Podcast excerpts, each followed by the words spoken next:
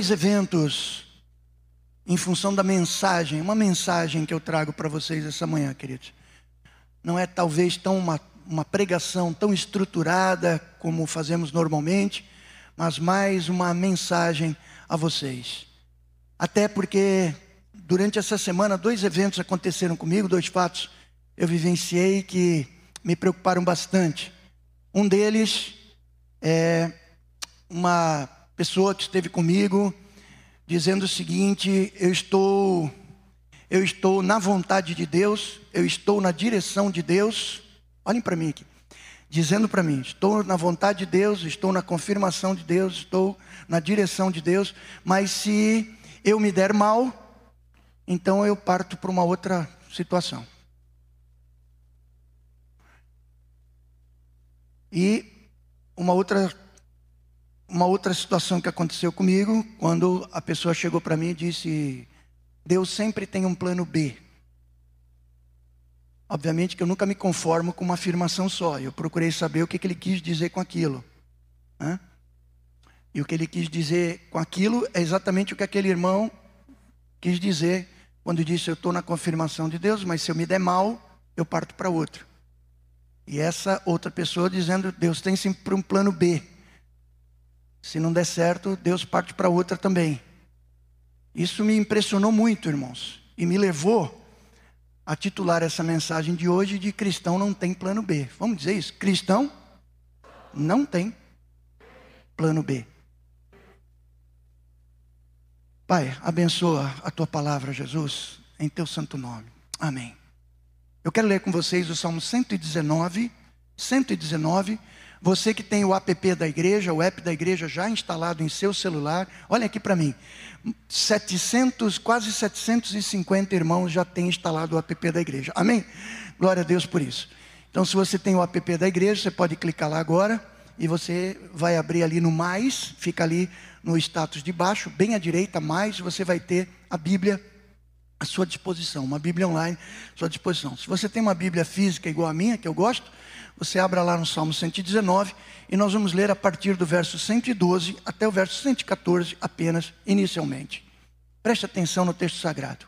Inclino o coração a guardar os teus decretos para sempre até o fim.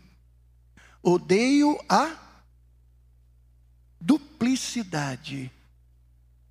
As versões bíblicas usam outras terminologias, né? Odeio a duplicidade. Gosto dessa palavra, por isso que eu coloquei essa versão. Mas amo a tua lei. Tu és o meu refúgio e o meu escudo. Espero na tua palavra. Amém, amados? Vou ler novamente. Inclina o coração a guardar os teus decretos para sempre até o fim. Odeio a duplicidade mas amo a tua lei. Tu és o meu refúgio, o meu escudo. Espero na tua palavra. Olhem para mim. Quando eu me impressiono com alguém que diz, eu estou na confirmação de Deus, mas se eu me der mal, eu parto para outro. Ou quando eu escuto alguém dizer que Deus sempre tem um plano B, é preciso, queridos, que a gente raciocine em cima disso. Que a gente pense em cima disso. Nós vamos fazer isso essa manhã, nessa mensagem. Mas, queridos, eu fui buscar então, por que, que as pessoas chegam nesse tipo de, de conclusão? E algumas dessas pessoas que defendem a ideia de que Deus tem um plano B, elas dizem que a missão de Jesus Cristo é, falhou. Textos cristãos chamados evangélicos, vários, afirmam que a missão de Jesus Cristo falhou e por isso Deus teve um plano B. Qual é essa missão que essas pessoas afirmam que Jesus, na qual Jesus falhou? Eles dizem tentando argumentar biblicamente, com base naquilo que o apóstolo Paulo escreve aos Romanos, de 7 a 9, capítulos 7 a 9, que Jesus Cristo, e o próprio Senhor Jesus afirma isso, veio senão para as ovelhas perdidas da casa de Israel. Você sabe muito bem que em algumas passagens bíblicas, como nós já meditamos aqui numa, num dos devocionais durante esses 21 dias de jejum e oração, o Senhor Jesus foi abordado por uma mulher que é, fez um pedido em relação a uma condição da sua filha, e Jesus diz que não é justo tirar dos filhos e dar aos cachorrinhos. Uma passagem um tanto quanto chocante a princípio. Né? Não seria hoje politicamente correto, mas partiu da boca do Senhor Jesus Cristo, que conhecia o coração daquela mulher certamente. E ela diz aquilo que vocês conhecem na palavra de Deus: também os cachorrinhos né, podem receber das migalhas. E Jesus, reconhecendo a sua grande fé, lhe abençoa e a cura e a libertação acontecem. Naquele momento, queridos, e não apenas nesse momento, mas também quando Jesus aborda aquela mulher num poço, tirando água, uma samaritana, na verdade, que eram rejeitados pela elite religiosa de, de Israel. E vocês sabem muito bem que Jesus teria um caminho mais curto e menos perigoso, mas ele opta por fazer aquele percurso e se encontrar com aquela mulher naquele, por, naquele, naquele poço. E nessas duas passagens, em algumas poucas mais do Novo Testamento, prestem atenção, Jesus antecipa, se é que a gente pode usar essa expressão, a graça salvadora para os gentios, para aqueles que não eram o objeto, o foco do seu, da sua missão, do seu trabalho aqui enquanto ele era homem. Você não vê Jesus fazendo missões transculturais, ele não sai dali de Israel. Você não vê Jesus indo para a aldeia de samaritanos durante o seu ministério de três anos e meio, por aí. Né? Você não vê. Você vê Jesus ministrando aos judeus, para confirmar aquilo que profeticamente foi anunciado a respeito dele que ele seria o Messias esperado pelos judeus. Alguns rejeitam essa ideia, mas na verdade é exatamente isso. Até o momento em que ele começa a comissionar alguns para que pudessem então ser missionários entre os gentios. E Saulo de Tarso, Paulo, apóstolo Paulo, acaba sendo o principal desses apóstolos dos gentios para que depois da morte de Jesus, esse evangelho se espalhasse a todo mundo. É verdade também que o apóstolo Paulo aos Romanos, ele faz uma defesa de que foi pela rejeição de Israel que os gentios foram alcançados. Mas também é verdade, e, é, e é, é, é isso que justifica para essas pessoas que a missão de Jesus Cristo falhou e que Deus elaborou um plano B. Veja que conclusão: saltar de uma coisa para outra, fazer doutrina em cima de uma, de uma questão que nada tem a ver com essa doutrina, de que Deus tem um plano B, porque o plano inicial dele falhou, porque o plano de Jesus era o plano de Deus Pai. Mas isso está sendo escrito no meio evangélico. Por isso, queridos, quando você abre internet, quando você lê qualquer coisa, em nome de Jesus, meu irmão, pense sobre o que você está lendo. Não é porque está lá publicado, não é porque está escrito num livro com milhares de cópias, milhões de pessoas lendo esse tipo de coisa que você tem que engolir isso daí. Você tem que manter um espírito crítico, no sentido de discernir, querido, aquilo que você está lendo. Tem muita porcaria sendo editada, tem muita droga sendo colocada na internet, que é um, uma terra de ninguém. Todo mundo escreve o que quer ali, queridos. Você tem que ter um espírito crítico. E a nosso discernimento é a partir do quê? daquilo que eu falei no início, da palavra de Deus. Você pode dizer amém? E também da testificação que o Espírito dá no teu coração. E às vezes a palavra é empolgante, aparentemente ela é poderosa, mas às vezes ela é profundamente destrutiva, desconstrói, queridos. A boa doutrina, a sã doutrina, como a palavra de Deus diz. Então fique atento com relação a isso. Essa ideia de que Deus tem um plano B está aí sendo divulgada por um monte de gente. justificado nisso que eu estou explicando para os irmãos, de que a missão de Jesus teria falhado, porque ele veio para os judeus e os judeus os rejeitaram. Mas lembre-se também que em vida, portanto, obviamente, não havia morrido, não havia sido crucificado, não havia, não havia ressuscitado. Jesus diz: Mas tenho também o quê? Outras ovelhas que não são desse aprisco, a essas eu me interesso em buscar também. Você pode dizer, glória a Deus. A ignorância teológica das pessoas que dizem isso desconhecem que a chamada de Deus para Israel, e Jesus veio para Israel mesmo, a chamada para Israel, lá com Abraão, é para que Israel, esse povo, fosse luz para as nações, queridos.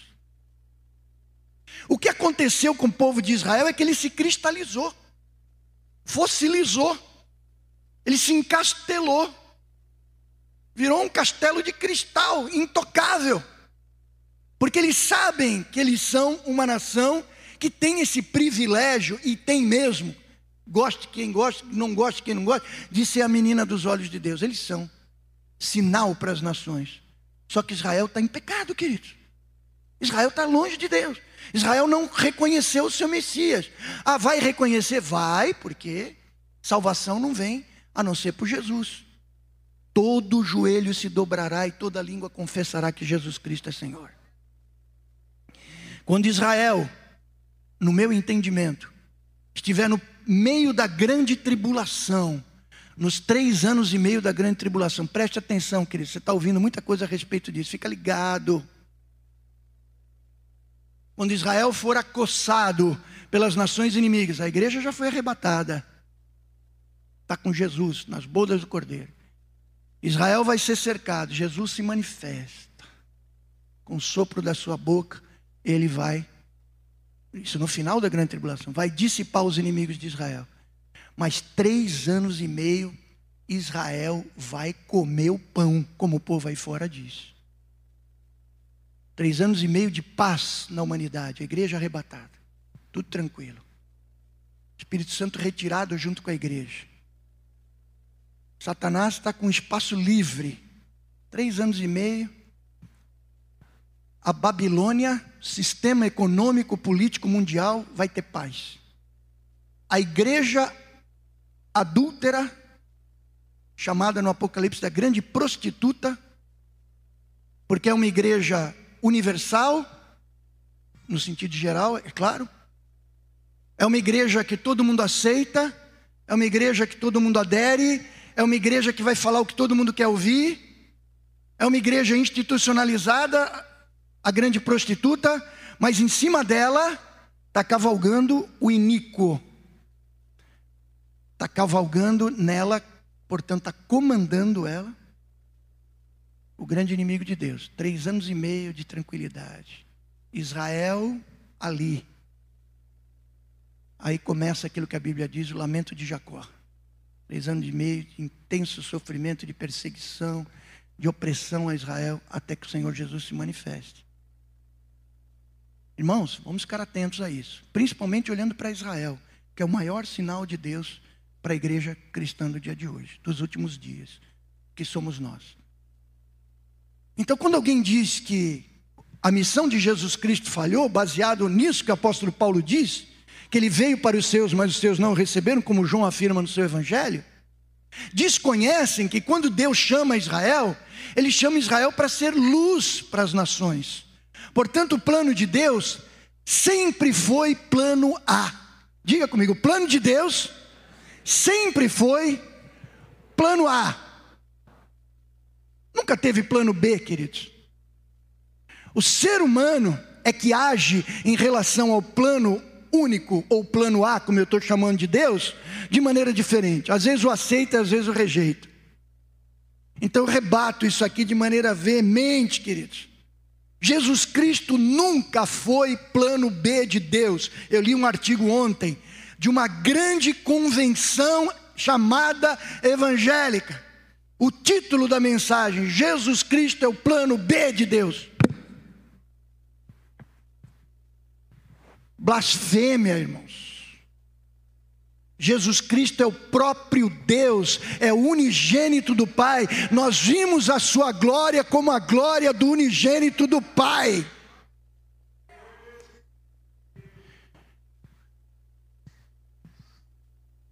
Mas é isso que, que se escreve. Trazendo isso para a nossa realidade, queridos, trazendo isso para a nossa realidade, eu sei que tanto eu quanto você, em algum momento na vida, chegamos a dizer: eu estou num determinado plano, eu estou num determinado projeto, mas se não der certo, eu vou partir para isso aqui.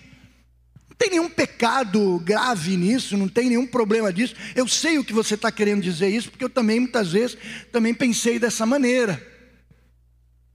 Mas eu pergunto para você, olhe bem para mim aqui. Quem tem convicção de que está no centro da vontade de Deus, segundo o plano de Deus para a sua vida, pode pensar em plano B? Eu não consigo entender que posso. Eu não consigo entender que posso. Eu não consigo entender que alguém que tem convicção de que está no centro da vontade de Deus, que está com clareza do que Deus quer para a sua vida, ficar imaginando que tem um plano B. Eu vou dizer mais para os irmãos. Aí sou eu que digo, não Senhor, como diz Paulo. Eu creio que quem vive a vida cristã sempre com plano B na manga, está em pecado.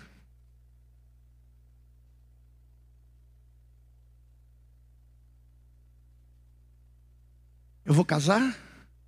Mas se não der certo, não casa. Eu vou fazer determinada coisa, mas se não der certo, eu já estou aqui pensando outra coisa. Não faça. Eu vou assumir determinada responsabilidade na igreja do Senhor, na minha comunidade, mas se não der certo, eu já tenho aqui eu vou vir para essa comunidade, quero congregar nessa comunidade, mas se não já estou certo, eu já conheço uma outra lá.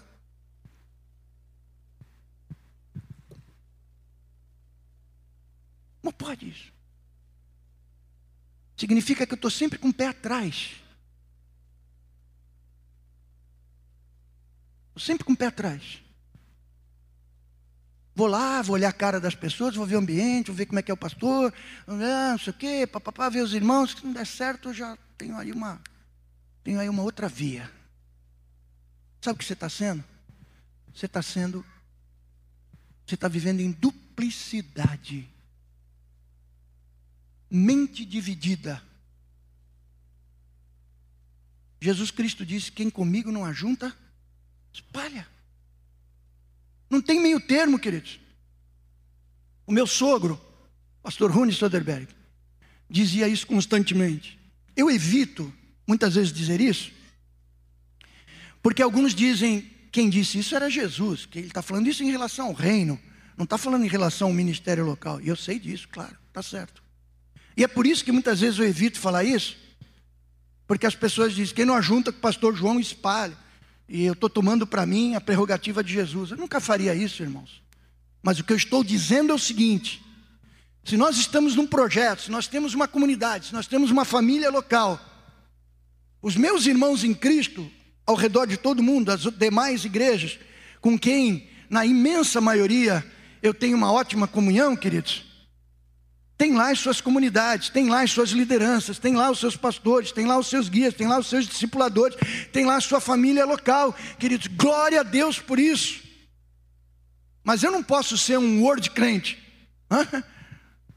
Um crente que não tem que não tem raízes, um crente que não frutifica na comunidade onde ele se encontra, que não pode ser produtivo na comunidade onde ele se encontra, e comunidade sempre tem problema, meu irmão. Conviver com a pessoa humana não é fácil. Eu não estou falando isso reclamando de alguém, eu estou olhando para mim. Você tem que olhar para você.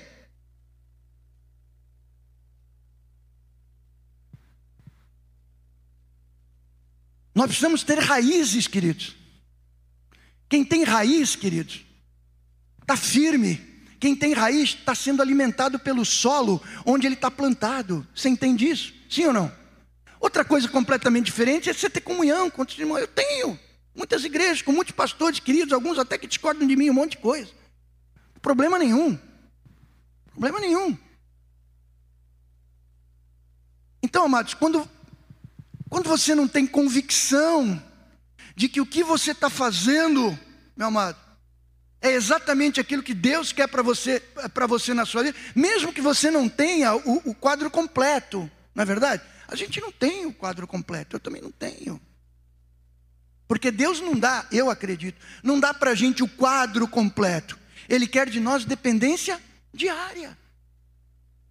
Por isso que eu brinco, não acho que Deus dá GPS para a gente, Ele dá bússola, Ele indica o norte. Vai por aí. O GPS já mostra a bandeirinha lá no final. O Evangelho não. Ele dá norte. Para quê? Para que se levante de manhã e aí, Senhor, o que, que vai ser hoje? O que, que tem, que que tem para hoje, Senhor? E você anda lá na escuta íntima daquilo que o Espírito Santo de Deus vai falar para você. Você pode dizer amém para isso? Eu quero que você entenda o que eu estou dizendo. Eu não estou sendo radicalíssimo. Eu admito, porque comigo é assim também, que eu não tenho um quadro completo. Eu sei onde eu quero chegar. Isso está na palavra. Você sabe onde você quer chegar. Mas nós não temos uma descrição, uma pintura completa ainda. Não temos, é verdade. Mas isso não significa que eu caminho, irmãos, em duplicidade, com a mente dividida. Vou aqui, mas eu estou com a pulga atrás da orelha. Se não der certo, eu parto para outra. Sabe o que está acontecendo? Você não está íntegro. A palavra íntegro, que vem do latim, na nossa língua portuguesa, queridos, significa inteiro, significa completo, significa correto. Quando você alimenta uma duplicidade na sua vida, na verdade você não é íntegro, você não está inteiro naquilo que você está fazendo. Você sabe muito bem o que eu estou querendo dizer. Uma pessoa que não está inteira quando está fazendo alguma coisa, queridos, ela não produz tudo aquilo que ela seria capaz. Sim ou não, igreja? Não produz. Você conhece um funcionário quando ele não está inteiro naquilo? Você conhece um cônjuge de um lado ou do outro quando ele não está inteiro na relação? Você sabe disso. é importante estar inteiro. É importante estar completo. Outra coisa, irmãos, olhem para mim é nós reconhecermos as nossas ambiguidades. Ambiguidade, queridos, é diferente, queridos, é diferente de uma duplicidade. Ah, isso é só terminologia. Não é. Ambiguidade significa incertezas. Nós temos ambiguidade na nossa vida. Sim ou não? Nós não temos certeza de algumas coisas exatamente. Mas isso não significa que no meu projeto de vida, o que eu estou fazendo, eu não tenha convicção de que eu devo estar ali. Amém, amados? Agora a gente convive, é parte do espírito humano a ambiguidade. Ambiguidade não é duplicidade. Ambiguidade muitas vezes é uma incerteza na interpretação daquilo, do que de fato está acontecendo. E aí eu preciso buscar discernimento da parte do Senhor. Agora, duplicidade não. Duplicidade é você estar tá com um pé aqui e outro ali. Duplicidade é você ficar com a pulga atrás da orelha o tempo todo. Duplicidade é você estar com um pé na frente e outro atrás, pronto para recuar. É diferente. O que que afirma essas pessoas que dizem que Deus tem plano B? O que que afirma essas pessoas que Jesus é o plano B de Deus? Elas afirmam que por várias vezes na história Deus voltou atrás nos seus planos. E aí, queridos, é pior ainda. Eu quero aqui rapidamente, irmãos, trazer aquilo que, como eu disse semana passada, Gabriel Machado pegou aos jovens no live e ontem ele deu uma tocada nisso também, quando ele falou que Deus é Espírito. E eu quero reafirmar algumas coisas aqui de maneira um pouco diferente aquilo que as pessoas chamam de arrependimento. Mas Deus se arrependeu. Já falei sobre isso recentemente. Mas olha, no Antigo Testamento, no Antigo Testamento, essa expressão arrependeu-se, Deus se arrependeu? Está ali, não vamos ler. Gênesis capítulo 6, 5 a 7. Êxodo 32, verso 12. 1 Samuel capítulo 15, versos 10, 11 e verso 35. 2 Samuel 24, 16. Jeremias 18, 7 e 8. Jonas, Jonas 3, verso 10. No Antigo Testamento, essas passagens diz: Deus se arrependeu. No Novo Testamento, nós encontramos uma passagem que diz que Deus não se arrepende, em Tiago capítulo 1, verso 17. Mas no Antigo Testamento, nós encontramos algumas passagens que dizem também que Deus não se arrepende. Traduzido para o português, essas que eu disse inicialmente, Deus se arrependeu. E traduzido para a nossa língua, Deus não se arrepende. Nós temos lá em Números capítulo 23, verso 18, 1 Samuel capítulo 15, verso 29, Oséias capítulo 13, verso 14. Deus não se arrepende. Como é que fica isso, pastor?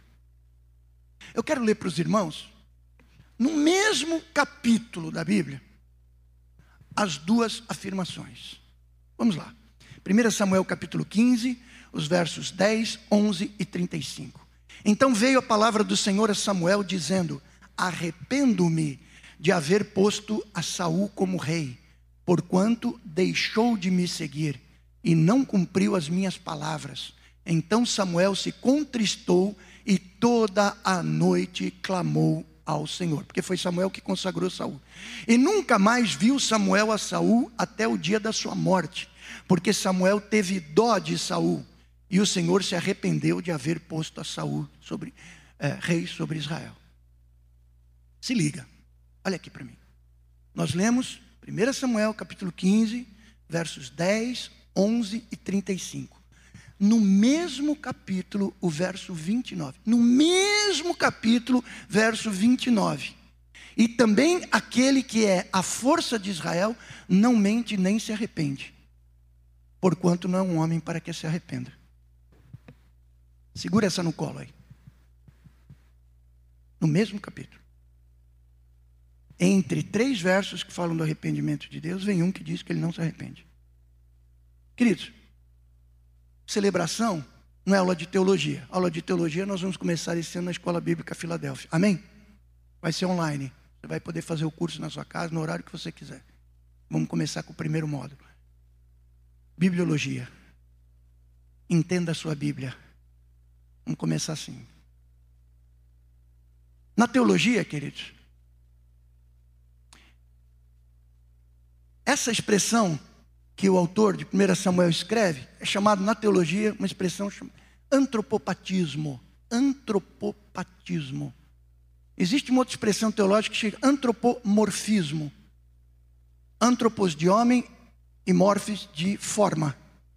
Então Deus se apresenta em algumas formas, às vezes muitas formas humanas.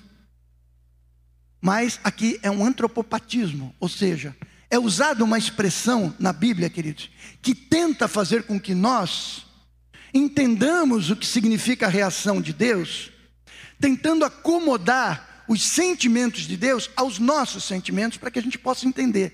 Vocês estão entendendo o que eu estou dizendo? Sim ou não? Essa expressão se arrependeu é típica do antropopatismo bíblico.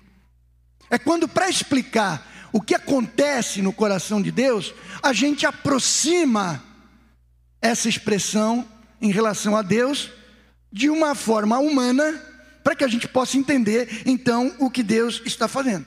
Portanto, isso é uma figura de linguagem que a palavra de Deus usa. Em segundo aspecto, é que isso no coração de Deus nada tem a ver com arrependimento humano.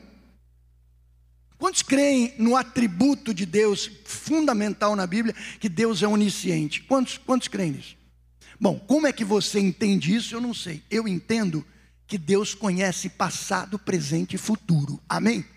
Já teve gente aqui nesse púlpito que pregou que não, que Deus não sabe o futuro. Mas enfim, eu creio nisso. Isso para mim é bíblico, doutrina básica. Como é que um Deus que conhece o futuro, queridos, pode voltar atrás? Nos seus propósitos? Pense nisso.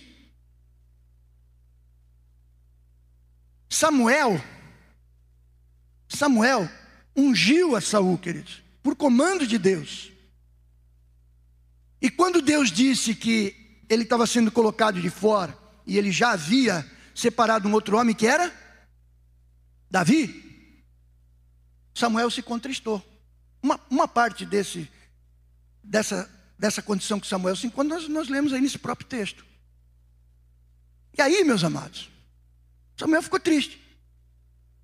Até o momento que Deus disse para Samuel: para de orar por Saul, porque eu já retirei ele do meu coração. Porque Deus é malvado? Não. O trecho que nós lemos diz que eu consagrei a Saul, mas por conta das atitudes, da desobediência, da incredulidade de Saul, ele está sendo retirado. Portanto, o plano de Deus nunca mudou. O que mudou foi a reação do homem ao plano de Deus. Amém, amados? Agora, o projeto, o plano A de Deus mudou para Israel? Nunca. Nunca. Nunca. Continua o mesmo, queridos. O que muda é a reação do homem em relação a Deus. Deus disse para Jonas: vai, prega, profetiza. Eu vou destruir Nínive em 40 dias. Jonas vai e prega. O texto que nós citamos aqui. O rei levanta o jejum, rasga, veste pano de saco, senta em cinza, queridos, e Deus diz, a palavra de Deus diz que Deus se arrependeu e não mais destruiu Nínive. Qual era o plano de Deus original? Você vai dizer, pastor, estava claro, destruir Nínive. Não, meu irmão. Não. O plano de Deus para destruir Nínive é depois do plano A de Deus. O plano A de Deus qual é? Salvar a humanidade. Irmãos, nosso Deus é um Deus de vida, não é um Deus de morte. Nosso Deus é um Deus que ressuscita, não é um Deus que aniquila, que mata, meu irmão. Esse é o plano A de Deus.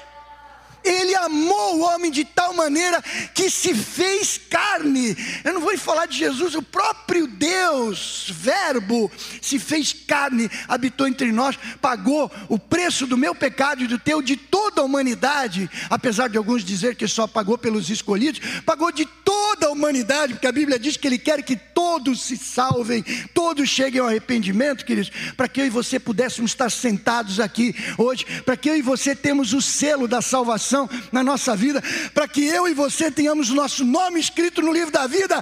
Deus é um Deus de vida e não de morte. Você pode aplaudir o nome do Senhor? Fale isso. Que papo é esse? Que Deus tem plano B? Que conversa é essa que Jesus é o plano B de Deus? Jesus é o Alfa e o Ômega, queridos, princípio e fim. O propósito de Deus, meu irmão, por favor, receba isso. Ele não muda, nunca mudou. O que muda é a nossa reação ao propósito de Deus.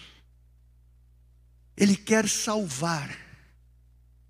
Ele quer salvar. Se você não se rende, você vai ter que tirar do bolso o preço do pecado. Qual é? Qual é o salário do pecado? A morte. Esse ele não vai, esse ele não vai pagar por quem quer ser autônomo. Tem um preço. Quem exige? O Criador dos céus e da terra. Não tem jeito. A forma de pagar esse preço é sangue inocente. Você tem? A Bíblia diz que todos pecaram e carecem. Deixa eu ver se não está furado. A Bíblia diz que todos pecaram e carecem da glória de Deus. Você quer pagar esse preço? Você pode. Posso, pastor? Pode. A morte eterna. Esse é o preço. Alguém me perguntou essa semana, tomo liberdade de fazer esse parênteses, se depois da morte nós podemos orar pelos mortos, interceder pelos mortos. Queridos, não há na palavra de Deus, nesse cânon, cânon é uma vara reta, é um padrão de medida Não há nesse cano qualquer possibilidade de intercessão por aqueles que morreram fisicamente. Nenhuma. Você vai encontrar isso em livros apócrifos da palavra de Deus. Apócrifo significa não autorizado, não canônico. Você pensa que existe cinco só? Que está na Bíblia da igreja romana? Não. Existem dezenas. Se você vê History Channel, os caras amam o apócrifo. Ninguém lê a Bíblia ali, mas amam o apócrifo. E tem um bocado de teólogo lá, doutor em teologia, falando as maiores barbaridades com relação a isso. Mas enfim, a opinião deles, eles têm todo o direito e liberdade de ter.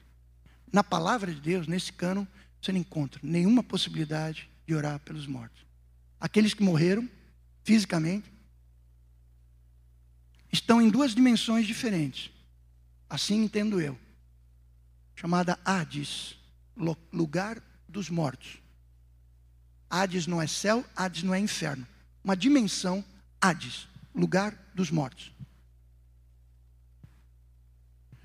Ali você tem, conforme Lucas 16, você tem ali o seio de Abraão, paraíso ou lugar de descanso. Três expressões que a Bíblia usa. Se você crê que Jesus Cristo, após a sua morte, de, durante esses três dias, entre a sua morte e a sua ressurreição, pregou aos mortos em prisão, você pode crer, como Lucas 16, fundamentar nisso, que naquele local, nesse Hades, nessa dimensão dos mortos, existe também aquilo que a Bíblia chama de lugar de tormento. Essas pessoas não estão no inferno ainda. Nem o diabo está no inferno. O diabo não conhece o inferno, nem essas pessoas. O inferno está preparado, Mateus 25, para o diabo e seus anjos. Lago de fogo, ele vai ser lançado junto com aqueles que creem nele. Mas já estão em tormento. Se você crê que Jesus Cristo resgatou Aqueles que estão no seio de Abraão estão com ele no céu, ok.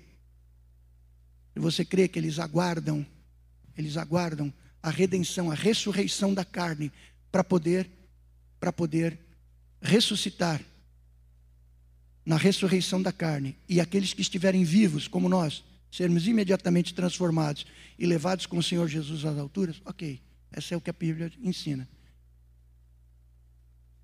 Purgatório é doutrina da igreja romana. Não é doutrina bíblica. Não há possibilidade pós-morte física de purgar pecados.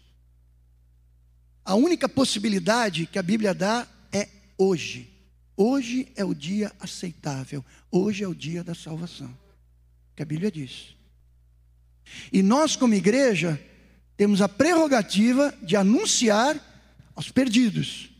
Não é porque somos melhores que eles, é porque fomos objeto da misericórdia e da graça de Deus. Se não fizermos, a Bíblia diz que o sangue dessas vidas será cobrado das nossas mãos.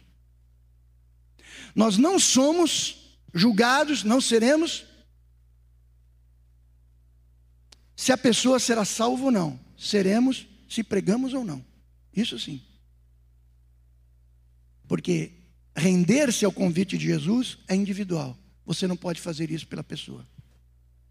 Então não há. Não há possibilidade alguma de interferir no destino eterno daqueles que já morreram. Se isso ajuda a aliviar o teu coração em relação a pessoas que já partiram e alivia o meu, são duas coisas. Primeiro, Deus é justo juiz.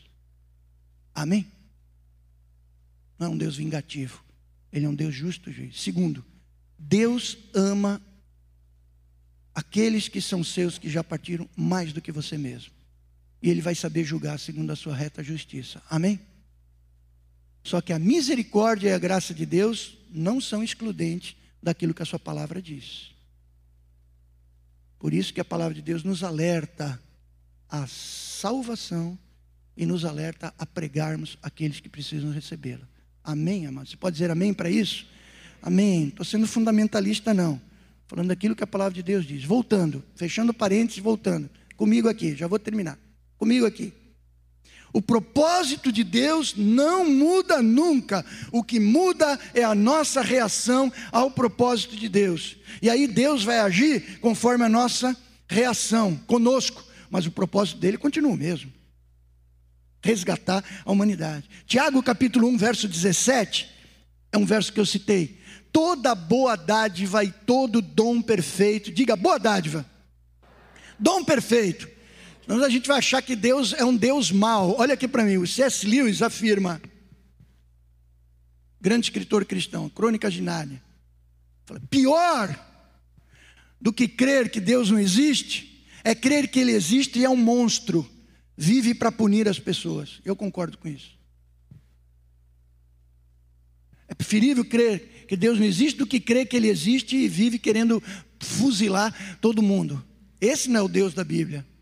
Esse não é o Deus que se foi revelado em Jesus Cristo.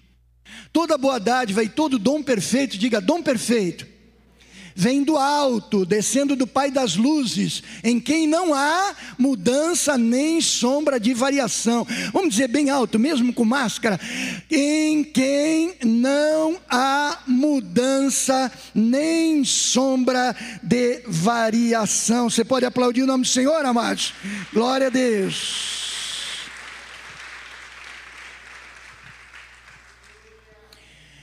quero terminar, irmãos, dizendo algumas coisas para vocês. Um exemplo neotestamentário. Ah, eu estou virando folha para lá e para cá, porque no dia de ontem, nessa madrugada, eu fiquei fazendo várias anotações desconexas. E eu falei, eu não vou fazer tudo certinho que nem eu faço, hoje eu vou ficar mais liberado. E tal.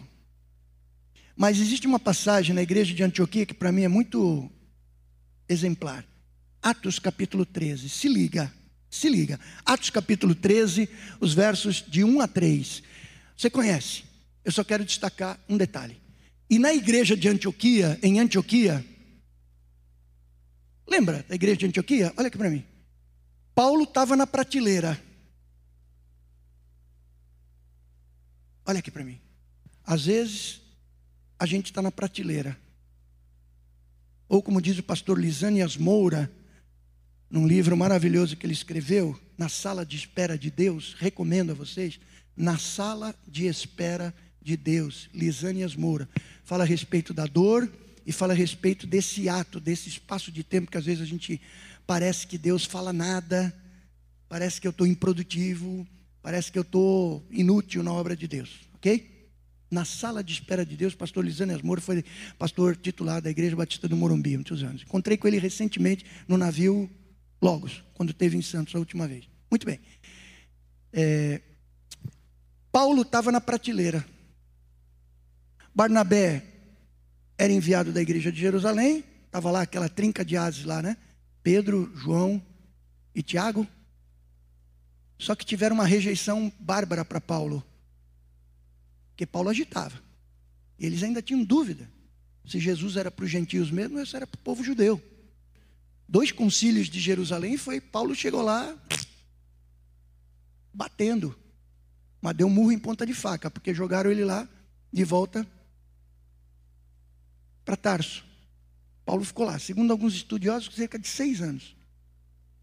Outros dizem três, outros quatro, enfim. Ficou lá alguns anos. Barnabé, filho da consolação. Está lá em Antioquia, tocando a igreja. Só que, meu irmão, Barnabé estava ligado qual era o, o dom espiritual dele. Estava ligado qual era o dom espiritual de Paulo. Pô, eu preciso desse cara do meu lado. Preciso dele. Ele vai lá, para Tarso. Alô, Saulo está por aí? Saulo aparece. Sai, sai da prateleira e vai lá, abre a porta. Paulo, eu preciso de você lá comigo em Antioquia. Paulo vai para Antioquia, o que acontece? Puf, Espírito Santo dá um avivamento naquela igreja, crescimento, porque Paulo era o cara, né? Esse cara era ele. E Barnabé não tem nenhum problema de ego, ele sabia que quando Deus te chama para algo e te dá um talento, ninguém tira isso da tua mão, meu brother. Você pode achar que sim, mas não tira. Não tira. Pode até te prejudicar durante um tempo, mas aquilo que Deus tem, o plano A de Deus na sua vida, Ele prometeu, Ele vai cumprir. Amém, amados? Explode. Mas aí se liga. Nessa igreja de Antioquia, havia profetas e doutores. Eu oro, irmãos, para que haja profetas e doutores aqui na nossa comunidade também, em nome de Jesus. Amém? A saber, Barnabé, Simeão, chamado Níger, Lúcio, Sirineu, Manaém, que fora criado com Herodes, o tetrarca, e Saulo. Se liga. Segue. E servindo eles ao Senhor e jejuando, quem? Barnabé e Saulo. Disse o Espírito Santo: apartar-me, apartar-me, e é claro que os, aqueles doutores, apartar-me Barnabé e Saulo para a obra que os tenho chamado. Olha aqui, não põe outro slide, olha aqui. Esses mestres, doutores da igreja, o Espírito Santo falou com eles. Eles estavam antes fazendo o quê? Servindo ao Senhor e jejuando. Uma igreja que buscava o Senhor. Aí o Espírito falou. O Espírito fala com quem busca, sim ou não? Sim ou não? Você liga para uma pessoa, trim, trim, trim, não faz mais esse barulho, né? Tu, tu. A pessoa não atende. Você liga no dia seguinte, tu, tu, tu, não atende. Terceiro dia, tu, tu, tu. O que, que você faz? Pô, vou dar um tempo, né? Acho que a pessoa não quer falar comigo e tal. O Espírito Santo é uma pessoa.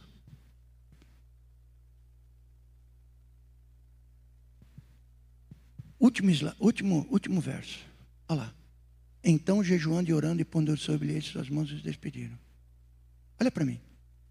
Quando Deus fala com alguém na igreja, olhe para mim, meu irmão. Você não é o soberano, você não é o iluminado, você não é solitário, você está num corpo. Fala com a igreja, fala com os teus líderes, comunica isso para a igreja. A igreja vai orar e jejuar e o Espírito vai dizer B, sim ou não? Vai dizer o quê? Ah. Vai confirmar. Pastor, eu tive confirmação disso daquilo. Legal. Como é que foi tua confirmação, meu brother? Aí eu conversei com o pastor A e com o pastor B. Ok. E eles confirmaram isso. Eu falei, ok. E com os teus pastores? Não, eu já tenho a confirmação. Irmão, será que nós somos tão carnais assim que alguém não pode chegar para a gente, que é da nossa comunidade, pedir confirmação e Deus falar o nosso coração também? Sim ou não, querido? Pois eu posso falar, pois eu não tenho confirmação nenhuma disso. Nenhuma. Nenhuma. Eu não sou insensível, não. Falou com o teu pastor local? Não, não, mas Deus já me confirmou. Segura essa aqui, meu irmão. Quando você, você, você, quer muito uma coisa, qualquer passarinho que pia, você acha que é confirmação de Deus, viu, meu irmão? Eu não estou desprezando homens de Deus. O que eu estou dizendo é que quando você mete uma coisa na cabeça, e o que você mete na cabeça não é o plano A, é o plano B. Plano B. Você tem essa opção? Tem. Hoje, logo cedo, investigando alguns sites não cristãos, os caras falam, porque eu chequei esse, essa expressão para ver onde que aparece, além dos evangélicos, tristemente.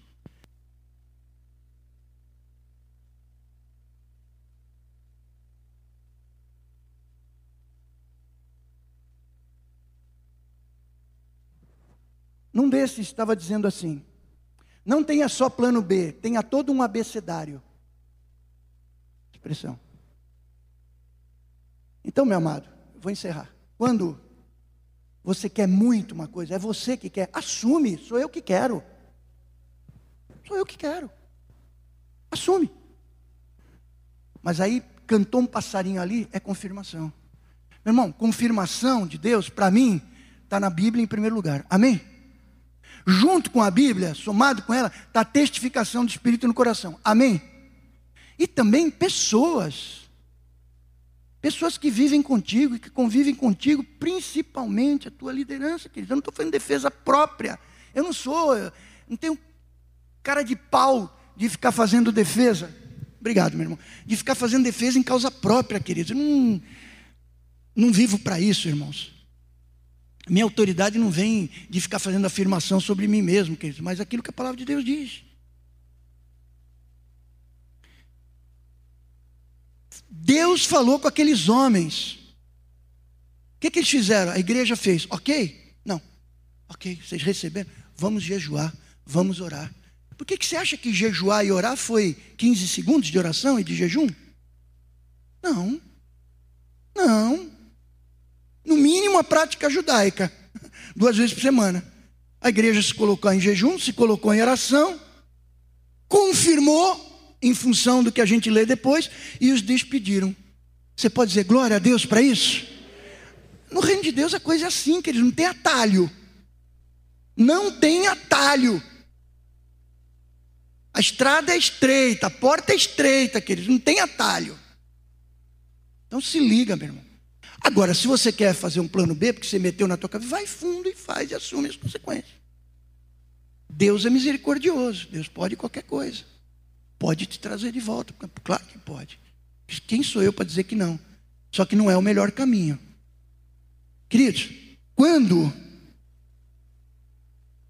a gente se depara com a realidade da vida, ela é muito maior do que as nossas teorias a respeito das coisas. A gente dá com a cara na parede muitas vezes. Mas sabe que o pastor Rick Warren, de uma igreja com propósitos, da Saddleback, nos Estados Unidos, uma igreja bastante conhecida, ele diz: Deus não desperdiça uma dor. Deus não desperdiça uma dor.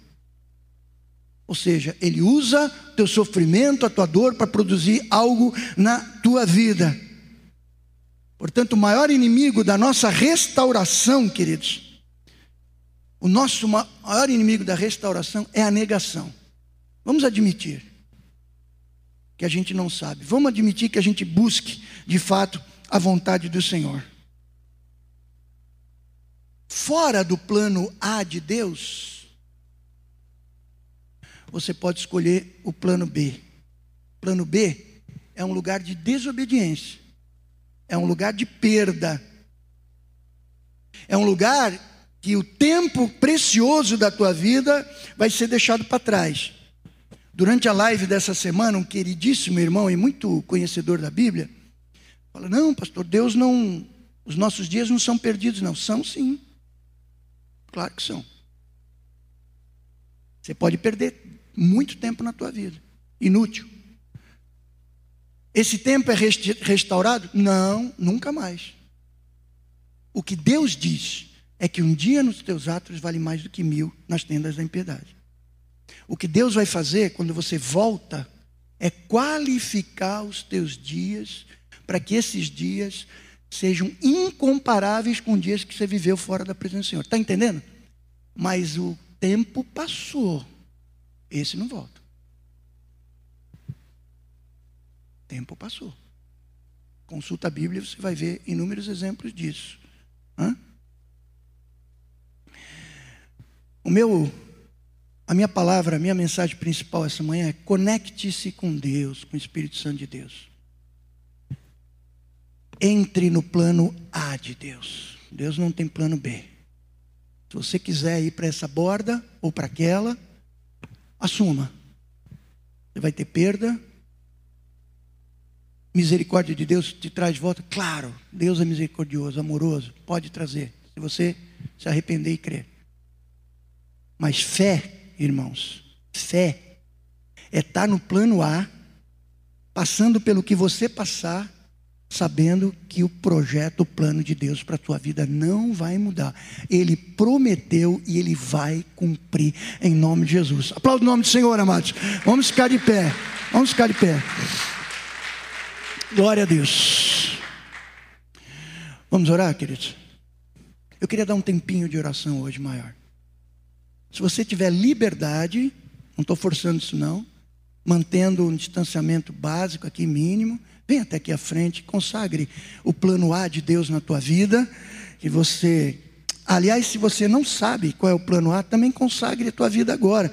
Senhor, me revela de maneira mais clara ainda. Eu não quero ficar é, batendo na tabela. Eu não quero ficar jogando para lateral, indo para escanteio. Senhor, eu quero estar tá focado naquilo que eu sei que é a tua vontade para a minha vida, Senhor. Não quero perder esse tempo. Me ajuda, me auxilia, Senhor. Irmãos, olhem para mim, à noite. O título da mensagem é hashtag só que não. Tá? Título da mensagem à noite é hashtag só que não. SQN, como dizem os jovens. Na internet. O subtítulo é Quando Deus diz não. Se você puder, tiver condições, vem à noite, vou pregar sobre esse tema. Quando Deus diz não. Ok? Vamos estudar sobre isso já está pronta essa palavra, uma palavra tremenda. Ontem, ontem à tarde à noite eu terminei essa meditação. Eu quero que você venha, em nome de Jesus. Você que pode vir, você que está em casa, que não veio essa manhã, que muitas vezes opta por um dos cultos, venha também à noite. Você é muito bem-vindo em nome de Jesus. Amém? Irmãos, olha aqui, não sou eu que vou dizer para você qual é o plano A de Deus para a tua vida. Não sou eu. Eu lanço essa semente aqui porque isso tem a ver com a minha vida. Com a minha vida. Eu quero antecipar o que eu vou falar à noite, mas em 2017, eu cismei de criar um plano B. Eu já disse isso para os irmãos, não quero constranger os irmãos com isso, nem, nem levar flores no túmulo do velho homem. Está lá enterrado, não tem problema nenhum. Mas eu cismei de criar um plano B.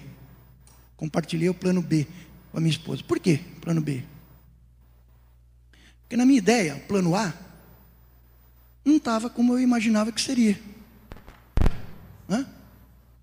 Não me sentia integrado, não me sentia pastoreando, não me sentia participante. Na verdade, não estava mesmo. É, meio que na prateleira, embora altamente ativo, talvez como nunca na vida. Vocês sabem disso. Mas uma coisa é você estar tá operando e outra coisa operacionalizando. Outra coisa é você estar tá envolvido. Sim ou não? Totalmente diferente. Né? Eu posso estar na recepção ali da igreja.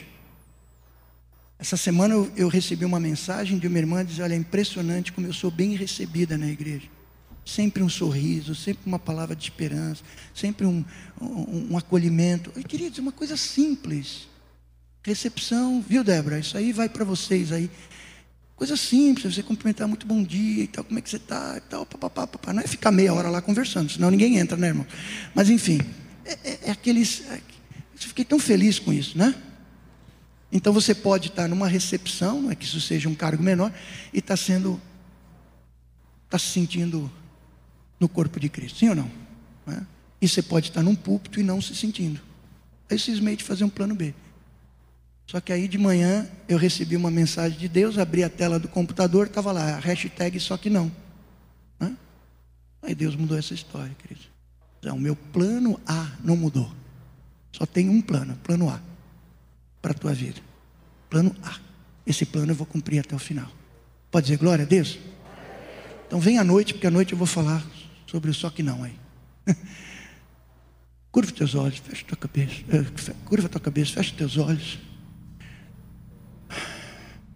Se você tem essa convicção, reafirma o plano A na tua vida agora. Reafirma isso. Senhor, estou aqui, Pai, firmando a minha mente, minha alma, o meu coração naquilo que eu sei que é o projeto do Senhor para a minha vida. Muito obrigado, Deus, pela tua palavra, por aquilo que o Senhor nos ensina. Jesus amado, quero clamar a Ti, ó Deus, que toda convicção vem do alto, do Pai das luzes, Jesus, do nosso Deus e Pai. Pai, nos ajuda a discernir aquilo que é nosso, aquilo que é teu, e nos ajuda a juntar aquilo que é nosso com aquilo que é teu, para que a nossa mente não esteja dividida para que o nosso espírito não esteja dobre, para que eu não esteja titubeando, a pulga atrás da orelha, Pai. Deus bendito, nos ajuda a sermos inteiros naquilo que nós fazemos, ó Pai, convictos. Nos ajuda a não espalhar, mas a juntar, ó Deus. Nos ajuda a sermos bênção na comunidade que o Senhor nos tem colocado, nessa família. Nos ajuda, Pai. Sensibiliza, ó Deus, os pastores, sensibiliza os líderes, ó Deus, porque o Senhor é infinitamente maior do que todos eles, ó Pai.